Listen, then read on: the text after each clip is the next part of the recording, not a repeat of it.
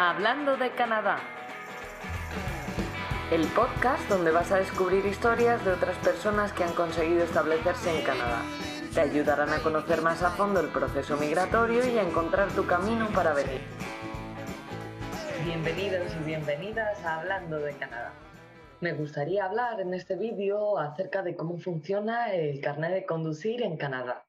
No entraremos en detalle acerca de las diferentes formas de conducción o de las diferencias que hay en la conducción, sino a la hora de sacarse el carnet. En concreto, el intercambio por el de nuestro país. He pensado que es interesante sacar este tema ya que mucha gente nos pregunta acerca de este aspecto en Canadá y mucha gente ya viene con el carnet de conducir de su propio país. Así que vamos a intentar resolveros las dudas. Como sabéis eh, y hemos hablado en otros vídeos, Canadá es una federación integrada por 10 provincias y 3 territorios. Cada lugar tiene sus diferencias porque pueden regularlo por ellos mismos y pueden tomar decisiones.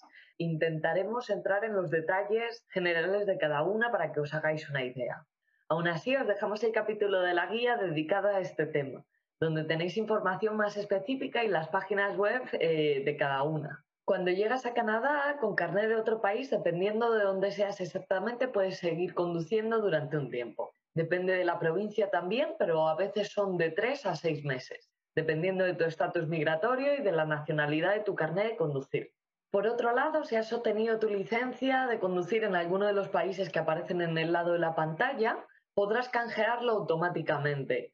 No hemos querido ser muy específicos porque no hay ningún acuerdo de este tipo con ningún país de habla hispana, pero en el caso de que hayas vivido en alguno de sus países y hayas obtenido el carnet de conducir allí, podrás canjearlo automáticamente sin tener que hacer todo el proceso. Como os comentábamos, dependiendo de la provincia en la que estés conduciendo, tienes de tres a seis meses a partir de tu fecha de entrada en el país para poder seguir conduciendo con el permiso extranjero válido. En el caso de que vayas a estar de forma temporal, cada vez que sales del país ese tiempo vuelve a comenzar, así que no tendrás que realizar todos estos trámites. Aquí en un ladito te ponemos la lista de, de cada provincia y el tiempo que te permiten conducir de forma legal sin tener que hacer ningún trámite. Como decíamos, hay que hacer un examen teórico, que es bastante sencillo en general. Una vez que has preparado el material y estás listo, puedes solicitar una cita para realizarlo. Es importante mencionar que si no te sientes cómodo hacerlo en inglés, normalmente existe la opción multilingüe en el ordenador y lo puedes hacer en español. Además, hay preguntas de exámenes en Internet si quieres practicar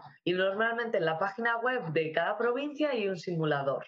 Una vez que has aprobado el teórico, te dan un papel donde te permiten conducir, siempre que estés acompañado de otro conductor con el carnet canadiense de más de dos años de experiencia. Para reservar el examen práctico deberás pedir cita también. Depende de la fecha, especialmente antes de las primeras nevadas, suelen tardar unas semanas en darte cita. A veces puedes decir que si hay alguna cancelación, que, que te llamen o incluso puedes llamar en algunas provincias al número de teléfono y te van a decir si hay algún otro hueco antes de tu examen. Para el examen práctico debes llevar un coche para hacer el examen. Puede ser alquilado, tuyo propio o de un amigo. Es importante que el seguro esté en regla y que el coche funcione adecuadamente y si es alquilado que el seguro esté a tu nombre. También existe la opción de tomar clases en una autoescuela y te dejan el coche para hacer el examen. A diferencia de España, el examen práctico es solo con el examinador.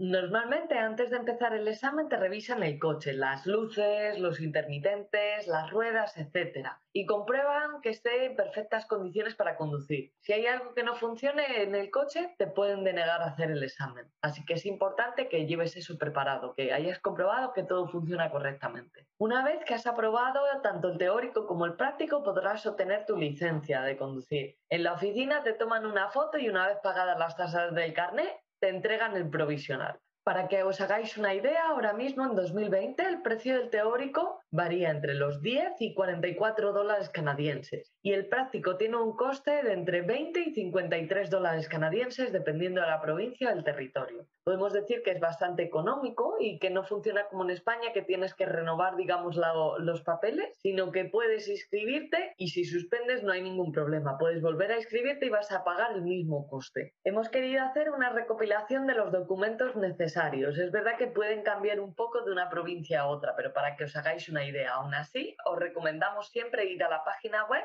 para estar seguros de que lleváis la documentación suficiente. Tenéis que llevar un documento de identidad.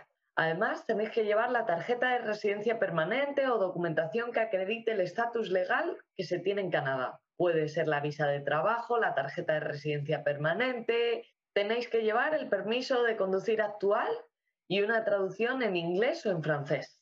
Normalmente te piden una prueba de residencia en la provincia. Pueden ser eh, cuenta de servicios públicos, un extracto del banco, también puede ser eh, una factura, el pago completo del trámite, que normalmente se puede realizar allí. Y en algunos casos solicitan la prueba de que se ha conducido durante más de dos años para poder obtener automáticamente el permiso de conducir. El acta de nacimiento también solicitan en algunas ocasiones. Por último, vamos a hablar de la renovación de la licencia de conducir. El documento plastificado, es decir, la licencia de conducir en sí misma, se suele renovar cada cinco años en Canadá en general. En cambio, se paga anualmente la tarifa de la licencia. Normalmente el pago se realiza en la fecha de tu cumpleaños y el precio oscila entre los 65 y los 95 dólares anualmente. Por último, me gustaría que dejarais en los comentarios qué queréis ver, qué queréis escuchar en próximos capítulos. ¿Hay algo sobre inmigración que no sepas o que te gustaría conocer más en profundidad? ¿O alguna otra cosa práctica que te gustaría conocer sobre la realidad de vivir en Canadá?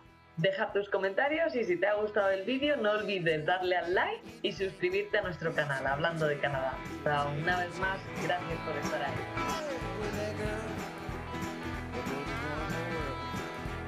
Cuando llegas a Canadá puedes seguir conduciendo durante un tiempo, depende de la provincia, pero son entre 3 y 6 meses, según tu estatus migratorio y de la nacionalidad de tu carnet de conducir.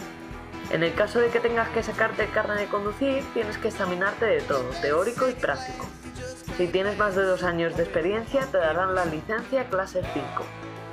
El precio del teórico en 2020 varía entre 10 y 44 dólares y el práctico entre 20 y 53 dólares, dependiendo de la provincia del territorio. Documentos necesarios, tarjeta de residencia permanente o documentación que acredite el estatus legal en Canadá, permiso de conducir actual y una traducción en inglés o francés, prueba de residencia en la provincia, cuenta de servicios públicos, extracto de banco, etc. El pago completo por el trámite y en algunos casos solicitan prueba de que se ha conducido durante dos años y el acta de nacimiento.